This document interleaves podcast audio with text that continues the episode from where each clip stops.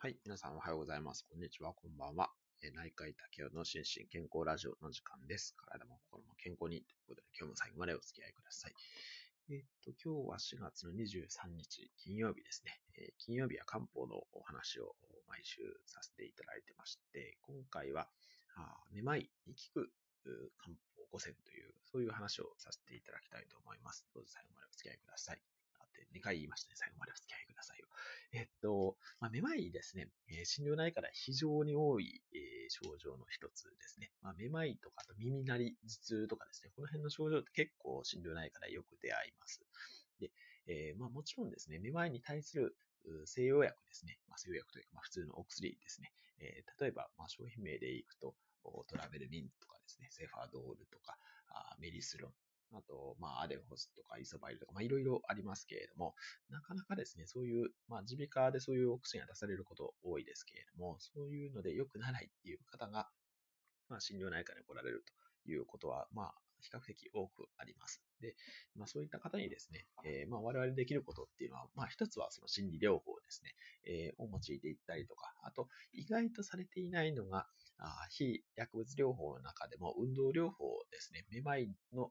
リハビリ、めまいリハビリっていうのがあるんですけれども、こういうのをされてらっしゃらない方が多いので、まあ、そういう、まあ、生活面の指導をですね、そういうのをさせていただくことがあるんですけれども、まあ、それに加えて、まあ、漢方薬を使っていなかったら、漢方薬を、まあ、併用していくっていうこともあったりします。で、えーまあ、今日、ただですね、めまいに関しては、あ漢方薬結構いろんな種類があるんですね。で、まあ、その中でも今日は代表的な5つをご紹介してみたいというふうに思います。はい。で、えーっと、あ、で、今日の内容はですね、インスタグラムの方をご覧いただいた方がいいので、あのツイッターではなくてですね、インスタグラムの方の昨日の投稿をご覧いただきながら聞いていただけたらというふうに思います。はい。というわけで始めていきますけれども、そもそもめまいっていうのはですね、えっ、と、このインスタグラムに書き忘れましたけれども、大体は水毒っていう症状なんですね。水毒、もしくは水毒プラス血虚っていうふうに、あの、気血水って覚えてらっしゃいますかね。えー気、血、水っていう、この3つで弁証するっていうのが気血水弁証なんですけれども、その中でも、えー水毒、もしくは水体とも言いますけれども、これの異常によって起こるというのが、まあ、漢方医学的な考え方で、なので、まあ、今日ご紹介するような漢方薬は、すべてこの水毒に対するお薬、水体のお薬、そういうのを利水剤って言うんですけどね、あの、利尿薬ではなくて利水剤って漢方では言うんですけども、その水はけを良くするとか、水の調子を整える薬という意味合いで、えー利水っていうふうに言いますけれども、そういうものになります。で、その利水剤の代表格がですね、この五苓散ですね、17番っていうことで、えーこの水毒に対する最も基本的な処方が五苓散ということになります。で、なので、まあ、水毒を見たら、まず五苓散を思い浮かべるっていう感じで、まあ、もちろんそのめまいもそうなんですけれども、例えばめまいプラス頭痛とかですね、あと口が乾いてるとか、あとむくみがあるとかですね、えーまあ、ネフローゼの方にもいいんじゃないかっていうふうに、あの、添付文書上は書いてますけれども、そんな感じで、あの、まあ、体の水の調子を整える代表的なお薬がこの五苓散ということになります。まあ、あの、これからいろいろ、めまいの漢方薬ご紹介しますけれども、まず何も考えなかったら五苓散を第一選択として考えていくかなっていう、そんな感じですかね。はい。で、続きましてが、えーっと、両経術関東ですね。39番。これなんか、ああんまり聞いたことないですかね。どうですかね。あの、これですね、実は両強術関東という漢方薬もありまして、私それ一番初め混乱してたんですけれども、両経術関東と両強術関東っていうのは、まあ、その名の通りですね、その、経経っていう、経史っていうのと、強っていうのは、あの、小強とかの強ですね。あ、小強じゃなくて環境か。えっ、と、そういう、まあ、一つ生薬が違うだけっていう、そういう感じなんですけれども、めまいに使うのは、この39番ですね、の両経術関東というものになります。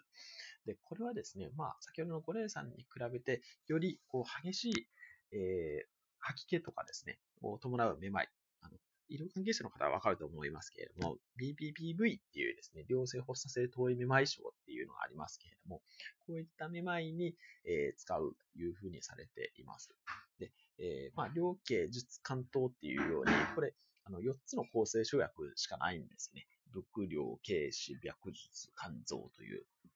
その4つからできていて、でいつもお話してますように、え漢方薬ってこの抗生生薬の数が少なければ少ないほど即効性があるっていうことになるので、この、ま4味の漢方薬ということで、まあ、比較的、えー、早く効果が出るものになります。ちょっとこのペースだと終わらないですね。ちょっとペースアップしていきますけども、3つ目が半下白物天、半下白術天魔糖という、ちょっとおどろおどろしい名前の薬ですけれども、これはですね、まあ、半下っていうのが特にそうなんですけれども、半下写真糖とかですね、え、半下香木糖っていうの別な回にもご紹介しましたけれども、半下っていうのはお腹の症状に結構効くんですよね。なので、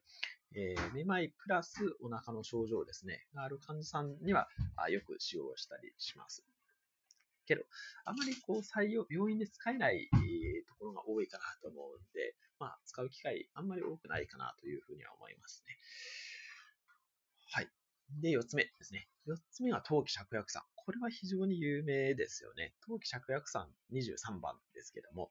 婦人科三大処方の一つですね。婦人科三大処方っていうのは、この陶器芍薬散の他には、軽視伏量丸っていう、あの、おけつを治すお薬ですね。これと、あと、神商用さんっていう、この3つを合わせて婦人科三大処方というふうに言われますけれども、えー、その中でもこの陶器芍薬散は、あめまいとか、あとは血虚に対しても効くので、まあ、いわゆる貧血ですね、に対しても効く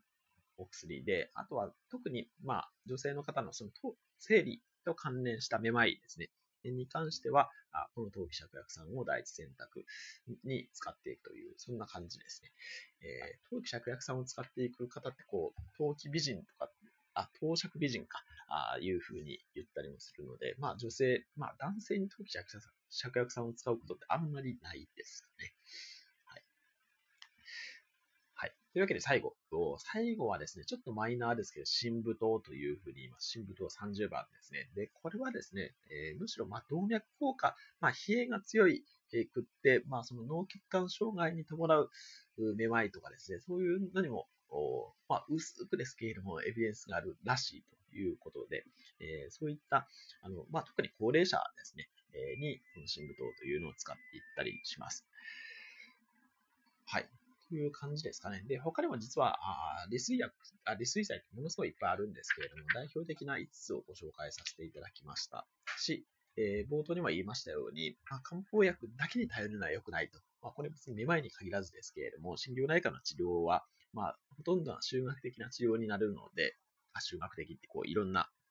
あ要素を組み合わせた治療ですね、になるので、え、漢方薬オンリーで対応するというわけではなくて、え、運動療法とかですね、心理療法も用いていったりとか、あとは人によってはですね、やっぱりめまいって一回起こるとですね、予期不安みたいなことが多く起こって、まためまいが起きるんじゃないかっていうことで動かない。そうすると、より一層動いた時にめまい感、不動感が出るっていうことで、かなり不安感を背景としていることもありますので、そういう場合には、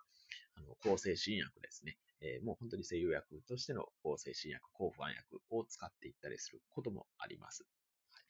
まあ、なので、この辺は、あまあ、主治医の先生とよくご相談の上っていう、そんな感じになるかなというふうに思います。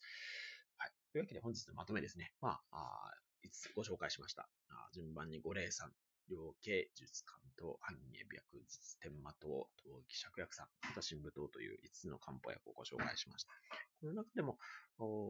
神武糖以外は普通に市販薬でも買えます。はい。昨日調べたところですけども。はい。なので、まあ、もしめまいが続いているっていう場合には、それを試していただくのも一つかなというふうには思います。はい。というわけで、最後までご清聴いただきましてありがとうございました。